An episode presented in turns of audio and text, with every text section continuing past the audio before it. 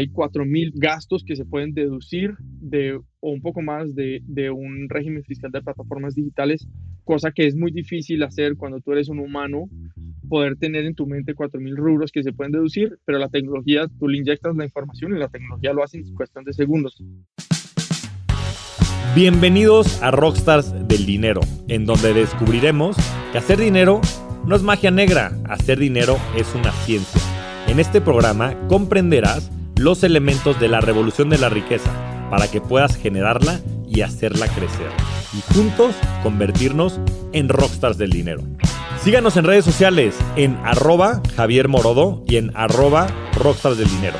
En Instagram, Facebook, TikTok, Twitter, LinkedIn, en todos los lugares. Suscríbete también a mi newsletter en mi página javiermorodo.com, en donde toda la semana estarás recibiendo información sobre negocios, tecnología, well-being, conciencia y también tips para poder generar y hacer crecer tu dinero. No se lo pierdan y convirtámonos juntos en Rockstars del Dinero. Bienvenidos a un nuevo episodio de Rockstars del Dinero. El día de hoy estoy muy contento de tener alguien por aquí con quien llevo planeando ya esta entrevista un par de mesecitos. Entonces, muy, muy bienvenido. Mateo, ¿cómo estás? Javier, mil gracias por la invitación y por tenerme aquí en tu programa. Es un gusto y la verdad es que creo que va a haber una historia bien interesante. De verdad, cada vez que nos presentaban y también un poco analizando tu background y todo lo que estás haciendo, creo que le va a dejar muchísimo a la audiencia. Entonces, ¿por qué no nos empiezas por platicar quién eres y un poquito de tu background? Perfecto. Em, bueno, yo soy, soy colombiano, vivo en México hace siete años y, terminé en México por, por un trabajo por, por Uber. Em, soy ingeniero industrial, comencé mi, mi, carrera profesional un poquito más en el lado tradicional, trabajando para, para Johnson Johnson en la planta de producción en, en, Cali, la ciudad de donde soy. Y eventualmente la vida me, me dio la oportunidad de, de, trabajar para Uber, lanzando Uber en Colombia. Eh, específicamente en Cali, fue la tercera ciudad en lanzar en Latinoamérica. ¿Por qué? No, sé por qué, porque lanzó incluso antes de Sao Paulo y otras ciudades tal vez más grandes o más interesantes como negocio para Uber. Pero eso me dio la oportunidad de lanzar una compañía interesantísima y empezar desde cero y casi que jugar a ser emprendedor con la tarjeta de crédito de alguien más. Entonces, pues ahí, ahí salté al mundo, digamos, de, tecnología y, y, bueno, casi que en esa primera ola de compañías que ingresó a Latinoamérica, rompiendo varios paradigmas y, y, eso me dio la oportunidad de soñar y de, querer tener algo propio. Y así terminé en, Ciudad de México en el equipo central de operaciones para Uber y eventualmente vi una oportunidad dentro de, dentro de Uber, dentro del segmento en el que estábamos sirviendo en Uber. Y, bueno, ahí fue cuando eh, junto con Steven, mi cofundador, saltamos a, crear Heru. No, pues fenomenal. Creo que desde, desde chiquillo eres, eres emprendedor. Por ahí cuentas en algunos programas que vendías mangos. Platícanos más de ese tema. Creo que siempre es un factor común que veo después en, en los emprendedores que después desde su casa y desde muy, muy pequeños empiezan a emprender.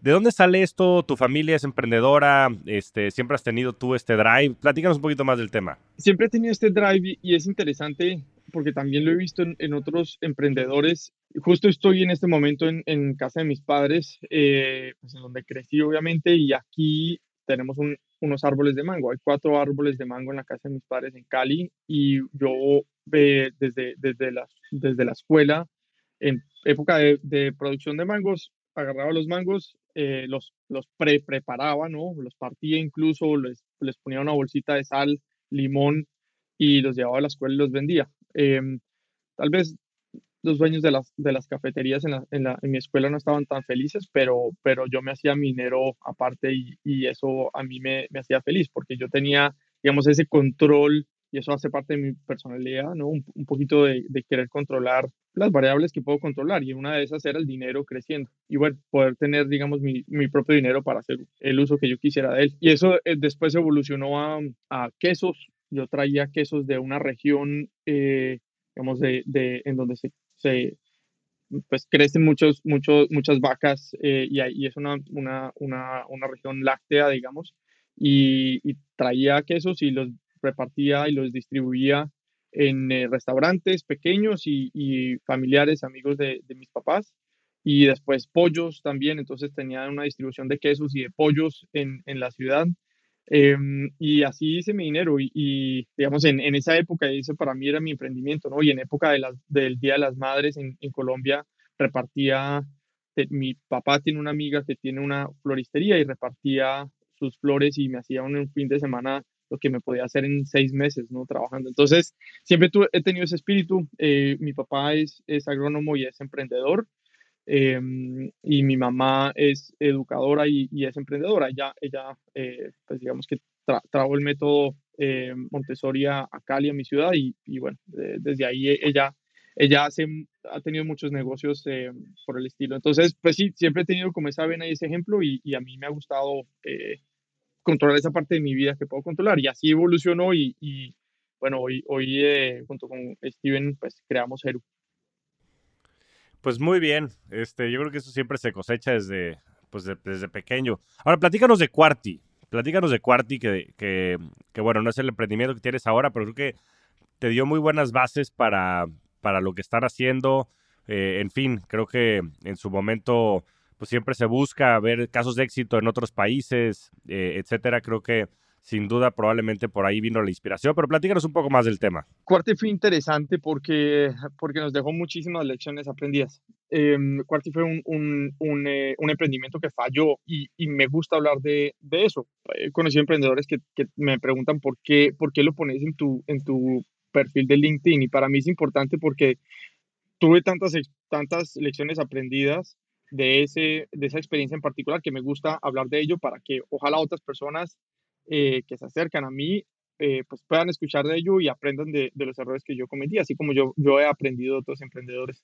Eh, entonces, Quarty nació en una compañía que quería hacer un, replicar el modelo de Ojo Rooms en México. El modelo de Ojo Rooms es, es un agregador, en donde uno, agregador de hoteles independientes, en donde eh, Hoyo pone la marca y comercializa esos espacios o esos, esos, esos cuartos vacíos bajo una marca como si fuera una cadena hotelera, pero ellos no son dueños de los hoteles ni, ni de ninguna asset, son dueños de la marca y distribuyen em, eh, capacidad eh, disponible de estos hoteles independientes. Y eso queríamos hacerlo.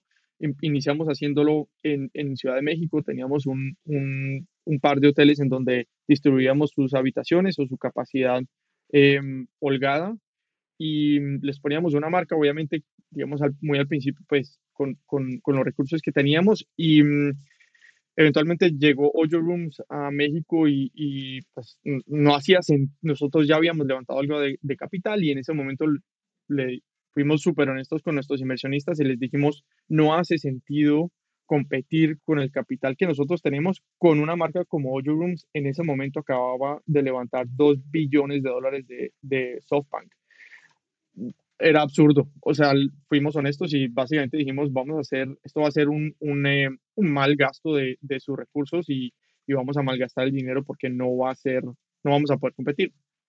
Eh, entonces, eso intentábamos hacer. Ahora, muchísimas lecciones aprendidas. Una de las lecciones principales para mí fue que no estábamos apasionados por lo que estábamos haciendo una vez conocimos este tema de, de, la hotelería, no nos apasionaba, sobre todo porque veníamos de un mundo muy operativo de forma diferente y, y todo este, este tema de hospitalidad y, y, hotelería para nosotros era un mundo nuevo, un mundo que no conocíamos y un mundo que no nos apasionaba, era muy ajeno. Entonces, verme proyectado 10 años o 15 años en una compañía en la que no estaba, por la cual no estaba apasionado, ya desde ahí empezamos mal. Y bueno, finalmente nuestros inversionistas nos escucharon y, les dijimos, denos tres meses para pensar y hacer un estudio de qué es lo que queremos hacer em, antes de, dar el siguiente paso. ¿no? no queríamos simplemente crear otra cosa como para darle gusto a cualquier inversionista. Queríamos hacer algo en lo que creyéramos y, pues nos apasionara. Entonces, hicimos un, un, listado de 371 ideas, que por, por ahí todavía tengo la lista, y, y hicimos cinco criterios de selección. Dijimos, ok, tamaño de mercado, competencia, em, pasión, era uno de los criterios, no que tanto nos apasionaba de uno a cinco, tanto para Steven como para mí, no me acuerdo los otros, los otros dos em, criterios, pero eran cinco criterios que tenía que cumplir la compañía o, o, por lo menos la idea de la compañía a la cual queríamos continuar. Y así fue como nació Heru y, lo, que, lo que es hoy. No necesariamente nació como lo que es hoy, tuvo una evolución que si quieren ahorita la, hablamos, pero estábamos convencidos que tenía que, que, contener algunos de estos criterios, sobre todo el criterio de pasión. No íbamos a lanzar algo por lanzar algo. Buenísimo, pues esta lista yo creo que debe ser muy valiosa, Mateo, por si algún día la quieres compartir, seguramente habrá muchos emprendedores allá afuera que puedan también este, interesarse, porque creo que hace falta muchísimo, yo siempre he dicho que la, la brecha digital en la América Latina es gigantesca. Los servicios y productos que tienes en Estados Unidos, sobre todo digitales, es, es, es, es verdaderamente impresionante. Eh, en fin, seguro quedará para mucho y después de que Jeru sea todo un éxito, eh, por ahí puede que la, la, quieras compartir o bueno, pues un segundo emprendimiento, ¿quién, ¿quién, dirá? Pero a ver, platícanos de los inicios de Heru. ¿Cómo nació la idea en este análisis que hicieron? ¿Qué características hacían falta en América Latina? ¿Y cómo empezaron a desarrollar esta idea en la primera parte? Y está, está interesante eso que mencionabas ahorita, Javier, de comparándonos con Estados Unidos. Pero antes de compararnos con Estados Unidos, yo me compararía con otras regiones, incluso como, como, como algunas partes de Asia, eh, en donde a nivel, a nivel socioeconómico somos más parecidos como países y por tanto, pero ellos están más avanzados por lo menos 10 años en términos de, desarrollo tecnológico. Entonces, hay un mejor match, digo yo, o desde mi experiencia, desde mi óptica, creo que hay un mejor match entre, digamos, los detalles del de nivel socioeconómico de, de, nuestros países latinoamericanos con ciertas partes de Asia pero ellos están más avanzados en términos de desarrollo tecnológico, entonces hay más match entre esos desarrollos que, o estas compañías que estamos viendo en, en Asia, incluso en algunas partes de África, con lo que potencialmente podríamos hacer en Latinoamérica. Creo que Latinoamérica ahorita está caminando a pasos agigantados y, probablemente vamos a cortar esa brecha muy rápido, em, pero creo que compararnos con Estados Unidos puede ser en algunos casos error, em, porque porque definitivamente la opción tecnológica, a pesar de que la penetración de, de Internet y de, y de, celulares en Latinoamérica es, es, es, es alta o, o, ha mejorado muchísimo en los últimos años, em, creo que hay ciertas cosas de la adopción tecnológica que son más parecidos a Asia y a África que a Estados Unidos. Em, entonces, em, por ahí nació, por ahí nació Heru. Eh, digamos que gran parte de estas listado de, de ideas eran ideas y, entre ideas y compañías que nosotros veíamos en, en Asia y en África que, que, nos interesaban como modelo de negocio para replicarlo en Latinoamérica.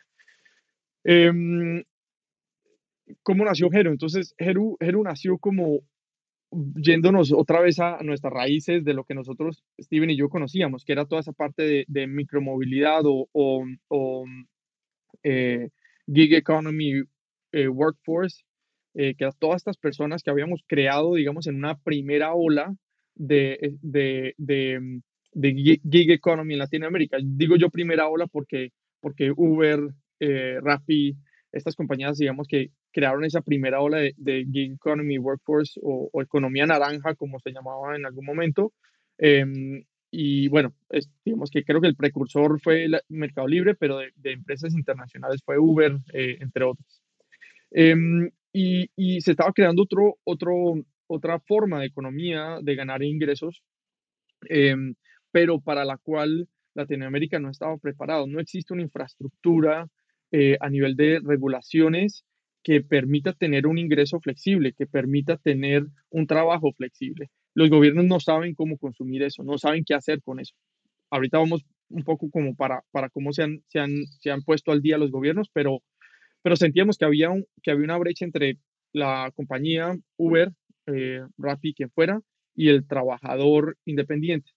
Una brecha en donde estas compañías no podían brindarle servicios o beneficios al trabajador porque entonces eran considerados como trabajador o, subordinado. Entonces ahí les empezaban a clavar eh, requisitos, ¿no? Bueno, si es subordinado, entonces tiene que hacer las retenciones, tiene que pagarle eh, pensiones, cesantías, etcétera, etcétera, etcétera.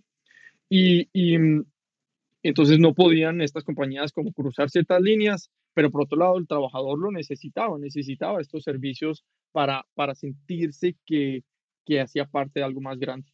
Eh, y ahí dijimos, ok, creemos Hero como una plataforma de servicios que actúa como un intermediario entre, entre estas dos partes, la compañía y, y, el, y, el, y el contratista, no es trabajador el contratista, y mm, le servimos de servicios y eso hicimos. Y era una plataforma donde teníamos diferentes servicios, teníamos créditos de capital de trabajo, teníamos eh, un seguro de vida y un seguro de accidentes, teníamos unos sitios físicos en donde podían ir a cargar su celular, entrar al baño, tomar agua, etcétera, etcétera.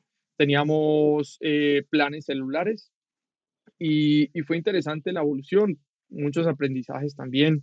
Por ejemplo, el, seguro de vida. Hicimos una, una entre, como 200 entrevistas antes de lanzar Heru y dentro de lo que más nos pedían era seguros. Cuando empezamos a investigar, nos pedían un seguro de vida. Eh, entonces sacamos un seguro de vida con, con un socio en, en, en, México, pero al final vimos que lo compraban, pero lo cancelaban muy rápido. Y cuando les preguntábamos a nuestros usuarios, nos decían, pues lo cancelé porque nunca lo usé. Y nuestra respuesta era, gracias a Dios nunca usé un seguro de vida, porque si hubiera estado un seguro de vida, pues no estaría aquí contándonos la historia pero ellos como que es, es esa, esa, brecha también entre lo que siento que necesito y lo que quiero pagar eh, y el valor percibido de lo que estoy pagando es una brecha grande. Tú, tú no vas a percibir el valor de un seguro de vida hasta que te mueres y lo va a percibir es tu familia, tú no. Entonces, sentir que estoy pagando algo que no tengo un valor agregado inmediato es, es, es difícil sobre todo cuando tu share wallet es, limitado. Entonces, así nació Heru y, y, bueno, lanzamos con una plataforma de servicios eh, para el gig economy workforce inicialmente y después evolucionó lo que es hoy. Pues sí, qué interesante, porque como bien dices, yo analizando los mercados y demás, a veces las soluciones son obvias, ¿no? Y parecía sin duda un gran, una gran idea de negocio, pero ya en la práctica, qué difícil es, ¿no? Inclusive, como mencionas, el poder construir servicios que pareciera que la gente sí quiere, pero la gente te dice una cosa, piensa otra, siente otra y termina siendo otra. Entonces, ¿qué, fue lo que descubriste, digo, más allá de este tipo de casos de uso, que, que no eh, les dio la atracción o, la confianza suficiente como para seguir desarrollando Heru? Em, Bajo esa línea, claro. Sí, la línea fue fue cuando, cuando empezamos a escuchar a nuestros usuarios. Cuando, cuando empezó a pasar esto del seguro, dijimos, ok, necesitamos escuchar mucho más atentamente a nuestros usuarios porque ellos nos dijeron que querían algo, lo desarrollamos, lo sacamos y el, el consumo de estos productos es diferente a lo que ellos nos habían dicho. Eh, entonces dijimos, ok, algo, algo no estamos haciendo bien. Entonces, en estos sitios físicos que construimos, eh, Steven y yo nos íbamos dos, tres veces por semana limpiábamos nuestras agendas y nos, íbamos solamente a escuchar a nuestros usuarios. Y empezamos, empezamos a, o nos empezaron a pedir que les hiciéramos la declaración de renta. Y nosotros, ok, nunca, nunca nos dijeron que necesitaban esto, nunca nos, nos habían contado que tenían este tipo de necesidad. Cuéntenos un poco más. Entonces empezamos a, a, entrar en el detalle y justo en junio del 2020 el, el gobierno en México saca una norma que exige que toda persona que preste un servicio o venda un producto a través de una plataforma digital em, debe declarar todos los meses. Esto se llama el régimen fiscal de plataformas digitales. Em, y, es, y es muy inteligente porque ahí es, volviendo al punto que habíamos hablado anteriormente de cómo los gobiernos se ponen al día con estas nuevas economías, este es un paso agigantado que dio el gobierno mexicano hacia cómo, cómo me pongo al día con las, con las, plataformas, eh, con las nuevas formas de, de ingresos, digamos, en, en plataformas digitales. Em, y, y esta es uno de ellos. Entonces, el, gobierno mexicano les exige a toda persona que vende un producto, preste un servicio a través de plataformas digitales, hacer una declaración mensual y arrancamos haciendo declaraciones mensuales de forma manual. Contratamos un contador y esta persona nos ayudaba a hacer declaraciones mensuales y empezamos a ver que crecía la necesidad y más y más personas nos, nos solicitaban que, que, les ayudáramos y, y, fue interesante la evolución. Ahí es donde dijimos, ok, es, así es como se ve la atracción, así es como, como se ve un producto que tiene, no product market fit, pero que tiene esos, esas indicaciones de que puede llegar a tener product market fit. Y decimos meterle algo de automatización para poder escalarlo, porque no queríamos escalar a punta de contadores, porque, porque no, veía, no nos veíamos así en el futuro. Queremos ser dueños de un producto y, y, para nosotros el producto no era la intermediación entre el contador y, y, la persona final. Para nosotros era cómo podemos hacer la labor del contador de forma automatizada. Porque finalmente tú construyes tecnología para hacer dos cosas, remover fricción o reducir precios. Y nosotros estamos haciendo las dos. Eh, hay 4.000, por ejemplo, para darte un ejemplo, hay 4.000 eh, deducciones que, o, mm, eh, gastos que se pueden deducir de, o un poco más de, de un régimen fiscal de plataformas digitales, cosa que es muy difícil hacer cuando tú eres un humano poder tener en tu mente 4.000 rubros que se pueden deducir, pero la tecnología, tú le inyectas la información y la tecnología lo hace en cuestión de segundos. Em, y bueno, así fue como empezamos a, desarrollar la tecnología para, para, hacer las declaraciones automatizadas. Y en un punto em, llegó el momento en donde dijimos, este, este es nuestro producto. Y no solamente nuestro producto, sino que esta es la vertical en donde vemos que hay mayor necesidad, porque no solamente está la necesidad para la, persona de plataformas digitales, sino para otras, otros regímenes fiscales. Y, mm, y, ahí fue cuando decidimos cerrar todos los otros servicios y enfocarnos solamente en automatización de, de impuestos o de procesos para, para, declarar impuestos. Pues mira, qué, qué buenos puntos mencionas. Me encanta que, que dices que la tecnología sirve para dos cosas y coincido, eh, me imagino que será para más, pero puntualmente estos dos temas que menciona, reducir fricción y reducir precios, creo que es algo que ha pues, ayudado enormemente a, pues, al desarrollo de la sociedad y la humanidad y la productividad. Creo que sin duda lo vemos en empresas, sobre, sobre todo como Amazon, ¿no? Yo creo que es un buen ejemplo de cómo han reducido esas dos.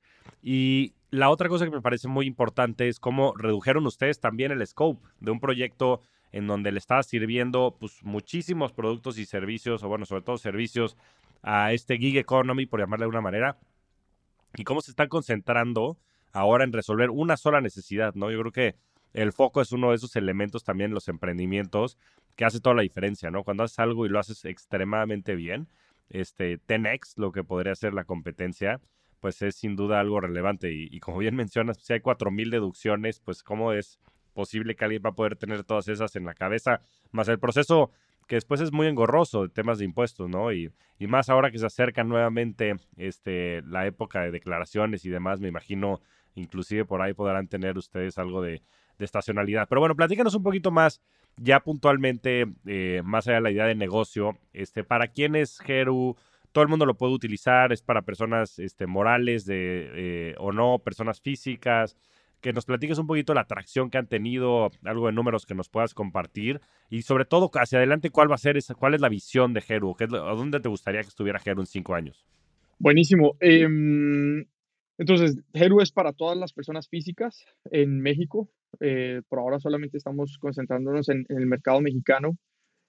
Y para personas físicas que están dentro del régimen fiscal de plataformas digitales, sueldos y salarios, persona física con actividad empresarial, Recico, RIF, que ya está, digamos, en, en phase, phase out, em, y arriendos. Son seis regímenes fiscales que atendemos. Justo acabamos de ampliar nuestra tecnología para atender estos otros regímenes fiscales. Em, y em, digamos que nosotros nos especializamos al principio mucho en desarrollar tecnología para personas, eh, para plataformas digitales eh, por, por nuestro background, porque veníamos de Uber y porque conocíamos muy, bien las necesidades de este, de este usuario, pero nos enfocamos en crear una tecnología que fuera replicable eh, hacia otros regímenes fiscales. Nosotros básicamente hacemos automatizaciones de todo lo relacionado con impuestos, o bueno, no todo, digamos una fracción, una vertical dentro, de, dentro del mundo de impuestos. Y, es, y ha sido súper interesante porque nunca me imaginé que íbamos a terminar haciendo impuestos, pero pues la oportunidad es gigantesca y aunque es un mundo para nada sexy o para nada atractivo, eh, eso mismo ha ayudado a crear una necesidad gigantesca. Muy poco desarrollo tecnológico alrededor de impuestos en Latinoamérica históricamente nosotros como latinoamericanos somos muy malos pagando impuestos. Tenemos una, digamos, la evasión de impuestos en, en, en, Latinoamérica es de 320 billones de dólares anualmente y, y, wow. y, la, y hay muchas, mucha, mucha, un porcentaje grande de esa, de, esa, de esa evasión de impuestos que se hace por desconocimiento, por miedo a las plataformas fiscales, por miedo a los entes fiscales. Y, y yo soy un fiel Em, creyente que, pues, si yo tengo que pagar impuestos, gracias a Dios tengo que pagar impuestos. Tengo que ser inteligente como pago mis impuestos, em, porque existen normas existen posibilidades para deducir los impuestos. Tenemos que tener en cuenta que em, la mayoría de entes fiscales actúa con, tal vez la expresión no va a ser la, la correcta, pero digamos con el error humano, porque en, países como, como México, Brasil, en donde la facturación electrónica está súper avanzada, lo, lo, tienen México hace 16 años, bueno, este año sería hace, hace 17, Brasil hace 19, tenemos facturación electrónica, el gobierno ya sabe, digamos, de dónde provienen todos mis ingresos, em, o por lo menos esos ingresos que, que, se facturan, ¿no? Ojalá facturemos todos. Em, y, y, ya, digamos, hay un conocimiento. Ahora, el gobierno me da a mí la posibilidad de deducirme gastos. Eh, ahí sí es un poco más difícil para el gobierno saberlo, pero para eso existen tecnologías como, como Gero, en donde automáticamente deduce esos gastos y automáticamente presenta una declaración mensualmente o bimestralmente o trimestralmente y después hace una declaración anual con todas esas, la conciliación de todas esas presentaciones eh, de declaraciones que hemos hecho durante el año. Em, eso es lo que hace nuestra tecnología, es para personas físicas eh, y lo hacemos con, con dos objetivos. Uno, eh, dar transparencia y visibilidad del perfil fiscal de la persona. En nuestra aplicación tienes toda la información de cuáles son las fechas importantes según tu régimen fiscal, cuál es tu opinión de cumplimiento, constancia de situación fiscal, presentación de impuestos, em, ingresos históricos, facturas emitidas y recibidas. Puedes facturar incluso a través de nuestra plataforma gratuitamente Em, sobre todo para personas que son contratistas o personas que son independientes, pues esto es, esto es una facilidad tener todo, digamos, el mapeo de todo, de todo el SAT, del el portafolio del SAT en una aplicación de forma sencilla y transparente. Eso es el primer objetivo. El segundo, pues, es presentar la declaración con, con em, digamos, pago de impuestos justos. No, no prometemos pagar menos impuestos porque nosotros estamos cobijados bajo el marco de la ley, ¿no? Entonces, pues ayudamos a las personas a través de la tecnología a, pagar impuestos justos con todas estas deducciones que podemos hacer. Em, y después tenemos otro brazo que, que ayuda a las personas a, a, a, darse de alta de forma correcta, cambiar su régimen fiscal para ser más eficiente, etcétera, etcétera, eh, que lo, llamamos asistencia en el SAT. Eso es persona física. También trabajamos con algunos clientes en, en eh, eh, compañías o personas morales Em, que tienen contratistas o, cientos de miles de contratistas y les ayudamos a su lado a hacer una conciliación, una retención, una verificación de RFCs, una emisión de certificados em, de retenciones, emisión de facturas. Entonces tenemos el lado B2B y el lado B2C que se hablan muy bien porque lo uno eh, alimenta lo otro, pueden actuar de forma separada, pero idealmente pues lo uno alimentaría lo otro. Y mm, entonces tenemos ese lado B2B también, eh, no hablamos mucho de ello, pero, pero trabajamos fuertemente con grandes compañías en, en México con ese lado B2B también. Pues suena muy bien. La verdad es que creo que es un problema muy grande. Yo siempre he dicho que la informalidad para mí es probablemente el inhibidor número uno de todo el desarrollo de la industria este, fintech, por llamar de alguna manera. Este, la digitalización del dinero, es uno de los grandes problemas que tenemos como país y creo que mucho de ello está circunscrito al tema fiscal y entonces sin duda creo que el que existan opciones como Geru puede ayudar a que pues se cierre también esa brecha y habrá otros problemas y demás. Ojalá que también próximamente el gobierno tome pasos más contundentes para digitalizar el dinero porque creo que es algo que va ayudar un montón y también pues a subir la base fiscal en el país porque pues la verdad es que después también da mucho coraje que haya unos cuantos que paguemos impuestos por todo, eh, por todos en, en, el país y que haya tantas personas que y empresas y demás que, que, no lo hagan, ¿no? Bajo las reglas fiscales y demás, y está muy bien si quieres jugar dentro de ese marco, pero pues también después hay mucha evasión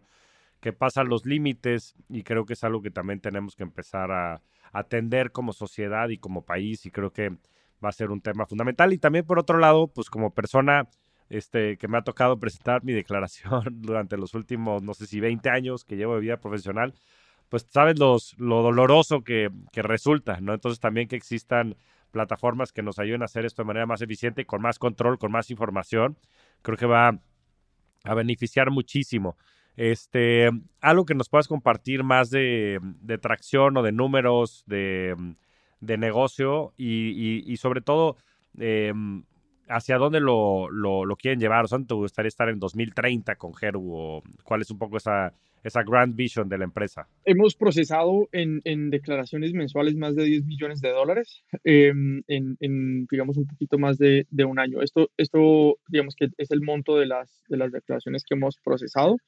Em, y te podría decir que, el, que el, entre el 8 y el 10% de las declaraciones mensuales que, que nosotros procesamos o están en, en, pagan, pagan cero, digamos, en declaraciones, o incluso tienen, tienen eh, eh, un, un, dinero de vuelta del gobierno. Eh, esto por, por, todas las reglas fiscales que nosotros alimentamos a nuestra tecnología y por, porque podemos escalar y replicar ese entendimiento de la tecnología hacia muchos regímenes fiscales. Entonces, un 8 o 10% de, de nuestros clientes tienen o pagan cero o pagan, eh, incluso tienen dinero de vuelta mes a mes. Eso no es algo que nosotros garantizamos porque no depende de nosotros, no depende obviamente de, si la persona factura todos los gastos que hace, si la persona sigue las reglas fiscales. Y en términos de declaraciones mensuales, hemos procesado eh, cerca de, de 1.5 millones de declaraciones. Entonces, 10 millones de dólares en, en, en, eh, en monto y 1.5 millones de declaraciones mensuales desde, desde que lanzamos nuestra tecnología escalable.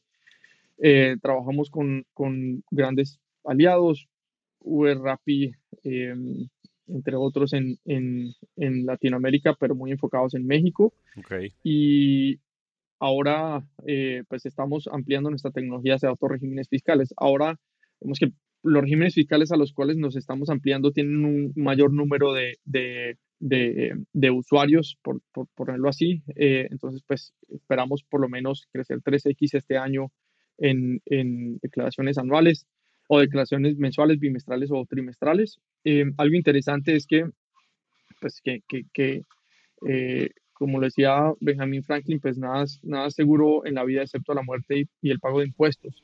Y, y, digamos que afortunadamente para nosotros eh, ocurren tres grandes cosas en Latinoamérica. Uno, como tú muy bien lo, lo mencionabas, hay un cambio em, de una transición de la, de la, región hacia pagos digitales y, y, eso nos permite tener mayor trazabilidad a los gobiernos le permite tener mayor, mayor trazabilidad. Y si tú te pones a pensar, casi cualquier transacción tiene una implicación fiscal, eh, solamente que no somos juiciosos, digamos, haciendo ese seguimiento.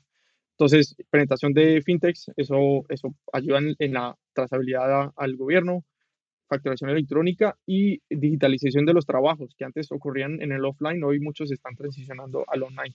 Esas tres cosas pues ayudan a, a, a tener mayor trazabilidad para los gobiernos para el tema fiscal. Eh, y, y es una industria poco sexy, una industria, digamos, nueva, este tema de tax tech en, en Latinoamérica y, y pues creemos que estamos ahí en, el, en, el, en la cúspide de la ola eh, desarrollando tecnología para facilitar y, y, hacer más, más fácil y quitarle ese dolor de cabeza a las personas físicas y personas morales, incluso en, en México y ojalá en la región. Muy bien. No, pues ya, la verdad es que la atracción que tienen es, es muy importante. Como dices, yo, este, pues seguramente muy inteligentemente a través de estos grandes partners que mencionabas. Y creo que es algo que, que en fin, es muy necesario y, e, y útil. Este, estoy seguro que lo estaré utilizando y buscando ahora que se viene la, temporada de impuestos. Pero quiero pasar ahora al lado personal, Mateo, eh, haciendo un poco de investigación salieron varios temas. Yo creo que la riqueza va más allá del dinero y de los emprendimientos y, sin duda creo que en ese camino van muy bien. Este, tu socio Steven y tú en Heru y pues bueno, todo lo que has construido tú profesionalmente. Pero platícanos un poco de tus hábitos. Sé que te gusta mucho hacer deporte. Eh, entonces, platícanos un poquito de tus hábitos y cómo esos hábitos te han ayudado también a ser productivo en la vida profesional. Creo que es un tema muy, muy importante Em, para todos y no solamente para emprendedores, para, para todos. Em, es el, el y, tal vez es, es, un poco ahorita como, como una, una, una, un tema que está de moda o un tema que está muy de boca en boca o, frase de cajón, pero, pero sí creo que el cuidado personal eh, eh, interior y, y, físico es muy, muy importante. Eh, hago deporte desde, desde muy pequeño y, y, Digamos que eso para mí es parte de mi rutina diaria. Mucho de lo que voy a decir aquí sigue en, en perfeccionamiento, ¿no? O sea, sigo en proceso de aprender y también evolucionar yo con los años cómo, cómo, cómo adapto mi, mi, mi estilo de vida em, a mi situación actual. Ahora tengo un hijo pequeño em, y, y, eso me ha significado que tengo que balancear algunas cosas. Pero para responder tu pregunta, em, me concentro mucho en hacer deporte. El deporte para mí es un, un, es un proceso por el cual yo eh, me ayuda, digamos, a mantener un poco más enfocado, a reducir eh, ansiedad, eh, sobre todo que viene acompañada con, con emprender y tal vez uno aprende ya a vivir con la ansiedad, pero a veces sí se, se vuelve demasiado y, y, el deporte me ayuda muchísimo a, a reducir la ansiedad. Em, el deporte también me ayuda mucho a, mantener el foco es, es, y tal vez va acompañado de la parte de ansiedad, ¿no? porque es extraño que los días que hago deporte, mi, mi, día siento que es mucho más productivo porque me enfoco en lo que es realmente importante y no lo que es necesariamente urgente. Em, eso me ayuda a, enfocarme muchísimo. Em, como bien, eh, duermo bien, eh, o sea, duermo, duermo lo necesario y, creo que de nuevo, esto todos son cosas que ya están muy de boca en boca, pero y suenan, suenan triviales, pero son importantes. Comer bien es eh, pues, balancear tu comida, tal vez no comer tanto de noche. Eh, no soy una persona que haga tema de fasting ni nada, más bien complemento con, con, complementos multivitamínicos un poco como, para, balancear mi, dieta. Em, y, en las noches, em, esto lo estoy haciendo recientemente y, gracias a, mi hijo, digamos, he empezado a hacer esto, pero me desconecto, trato de desconectarme del trabajo. Trato de, de, tener una hora en la que digo, ok, hasta aquí llegó mi trabajo, porque, porque bien sabemos que no solamente en emprendimiento, sino, sino en, en, nuestros trabajos, el trabajo puede ser, sobre todo ahorita con Work from Home, puede, puede, puede ser infinito, ¿no? Y, y mm, creo que la mente tiene que tener esos cambios eh, para, para, hacer un reset, para estar, estar bien el otro día. Y en las noches, eh, pues llega una hora en donde digo que ahorita le voy a dedicar tiempo a mi hijo y después del de, tiempo a mi hijo, eh, pues voy a hacer algunas cosas personales o, o, digamos, pasar más tiempo con mi esposa. Em, y, y, y, eso me ha ayudado mucho como a, a, mm, dibujar límites, em, porque, porque yo viví, yo viví de primera mano cómo ese hustle culture eh, quema a la gente y ese hustle culture es, es un pensamiento muy limitado, es un pensamiento muy inmediatista y aquí estamos, mi socio y yo estamos para, para, para correr la maratón, ¿no? Aquí estamos pensando en, en 10 años o en, o en más años y, y de verdad queremos eh, em, out place a nuestros competidores porque vamos a sobrevivir muchos años. Y para sobrevivir muchos años, no solamente nosotros como emprendedores, sino nuestro, nuestro equipo, eh, pues tenemos que saber dibujar esos límites y, y, poder, y estar preparados para, para, la carrera más larga. Entonces, eh, tenemos que tal vez un poquito contrario a lo que se habla o lo que se postea mucho en LinkedIn, nosotros estamos pensando en, en largo plazo y en cómo no nos eh, quemamos Em, y trabajamos muy duro, pero trabajamos muy enfocados. Eh, no trabajamos para hacer tiempo, eh, horas nalga, eh, por ponerlo de, otra forma. Me parece muy bien. Mira, de deporte, yo creo que más allá de, como dices, del tema físico, que, además creo que tiene muchísimos beneficios, pues todo lo, toda tu bioquímica, por llamar de alguna manera, pues este, cambian, ¿no? Este, produce endorfinas, muchos, muchas sustancias que te hacen sentirte bien físicamente. Pero también te ayuda este, a, a, sobrepasar otros temas, ¿no? El tema de la ansiedad, este, temas también de ser muy mentales y estar mucho en tu cabeza, a tener claridad. O sea, yo creo que te, te sirve en múltiples dimensiones a mucha gente, inclusive también como una especie de meditación. Y después mencionas los límites, que creo que son fundamentales, ¿no? Más cuando empiezas, comienzas a tener familia y demás.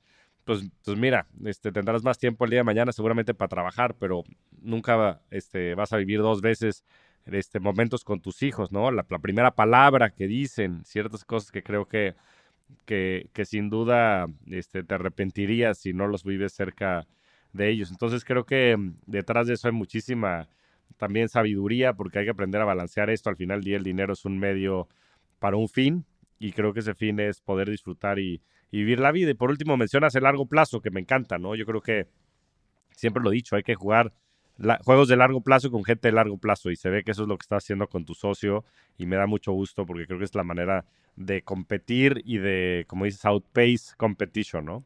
Ahora, por último, Mateo, te quería preguntar, ¿cuál es tu libro favorito? Uno que siempre recomiendo, que creo que, que, es, que para mí es un común denominador de, de todos, es eh, How to Win Friends and Influence People de Dale Carnegie.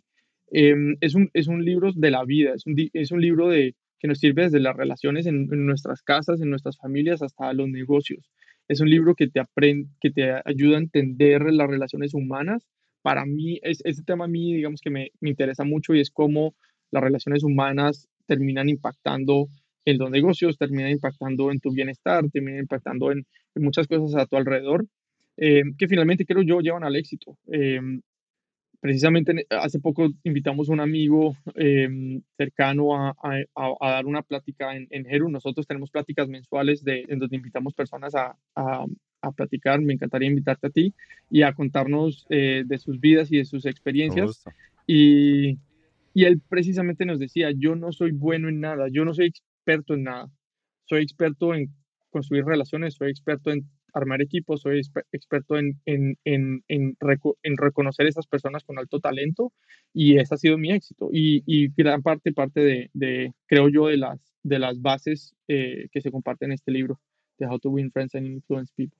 Sí, es un gran libro y bueno, sin duda también un referente en, en varios sentidos. Este, y por último, ya para cerrar el programa, ¿cuál ha sido tu mejor inversión? Y esto lo digo en el aspecto más amplio de la palabra. Em, tal vez mi mejor inversión fue, y, digamos que tiene dos connotaciones, la connotación económica y la connotación, em, digamos, de inversión como persona, y, fue, fue Uber eh, en el sentido de sweat equity. Uber, cuando yo, cuando me uní a Uber, Uber no se conocía en Latinoamérica. Uber, eh, me acuerdo que cuando me contaron de Uber, googleé Uber y aparecía que acaban de levantar 10 millones de dólares eh, y, habían hecho una fiesta que era el famoso White Party en, en, en Miami, y, pero no se sabía mucho más. Y mm, fue una inversión que yo hice en, en, tomar un riesgo y creo que esa es, esa es la mejor inversión, tomar riesgos. O sea, ahorita con Geru es, es otro riesgo, ¿no?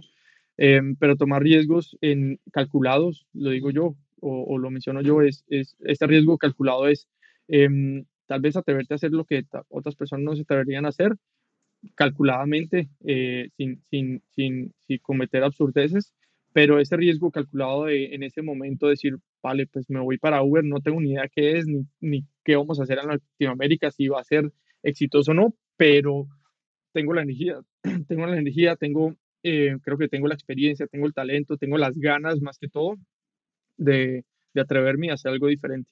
Eh, y yo creo que más que, más que mm, inteligencia, más que experiencia, en Latinoamérica necesitamos eh, personas sin miedo, personas ah, que están listas para atreverse, personas que, que, que, no están escuchando lo que todo el mundo está haciendo, sino que están construyendo su propio futuro. Em, eso, es, eso es lo que necesitamos en Latinoamérica. Personas con, con eh, no sé cómo, cómo, decirlo sin ser, sin ser grosero, pero personas con, con, con talento. Con, ah, dilo, dilo, dilo. Con huevos. Personas, con huevos. Con huevos y, no, y, no, quiero ser eh, Em, o sea, personas con huevos y esto incluye a mujeres y a hombres, ¿no? Eh, pero no sé cómo más expresar. Claro. Pero personas con huevos y incluye a mujeres y a hombres. Em, entonces sí, eso es lo que necesitamos en Latinoamérica, más que inteligencia o cualquier otra cosa, necesitamos personas con huevos. Em, y bueno, otra cosa que, que quería mencionar es también eh, que no pensemos en Latinoamérica que es, que es un zero-sum game, que significa eh, que, que aquí no sé, si, si Heru montó algo en tecnología, en tecnología para impuestos, ya nadie más puede montar algo en tecnología para impuestos. Impuestos es un mundo tan grande y tan poco explorado que aquí hay para todos y, y ojalá nos sigamos ayudando y colaborando y, y, viendo a nuestra competencia como, como nuestra palanca eh, para crecer. Así que, pues esa era otra cosa que quería mencionar. No, pues excelente. Eh, creo que es una gran manera de cerrar el, el podcast. Eh, coincido contigo absolutamente. Creo que hace falta más gente que tenga valor y creo que ese valor también lo inspiran casos de éxito como es el tuyo, estimado Mateo, De verdad, un placer tenerte por acá. Eres un rockstar del dinero y de la vida. Y ojalá que tengamos muchos más Jerus y muchos más Mateos en toda Latinoamérica. Y también, y también muchas mujeres, porque también hacen falta mujeres con huevos también. Por supuesto que hay mujeres con huevos. Porque mm, necesitamos estos casos de éxito para inspirar a todo el mundo allá afuera y que podamos entre todos cambiar la realidad de la región. Te mando un muy, muy fuerte abrazo y te agradezco nuevamente tu tiempo. Javier, un abrazo gigantesco, mil y mil gracias por la invitación y feliz de, de poder platicar contigo.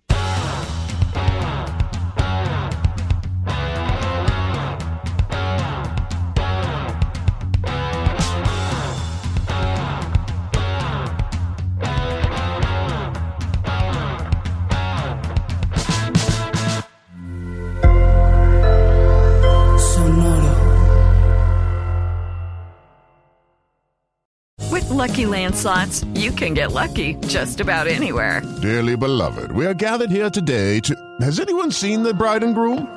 Sorry, sorry, we're here. We were getting lucky in the limo and we lost track of time. No, Lucky Land Casino, with cash prizes that add up quicker than a guest registry. In that case, I pronounce you lucky. Play for free at LuckyLandSlots.com. Daily bonuses are waiting. No purchase necessary. Void where prohibited by law. 18 plus. Terms and conditions apply. See website for details.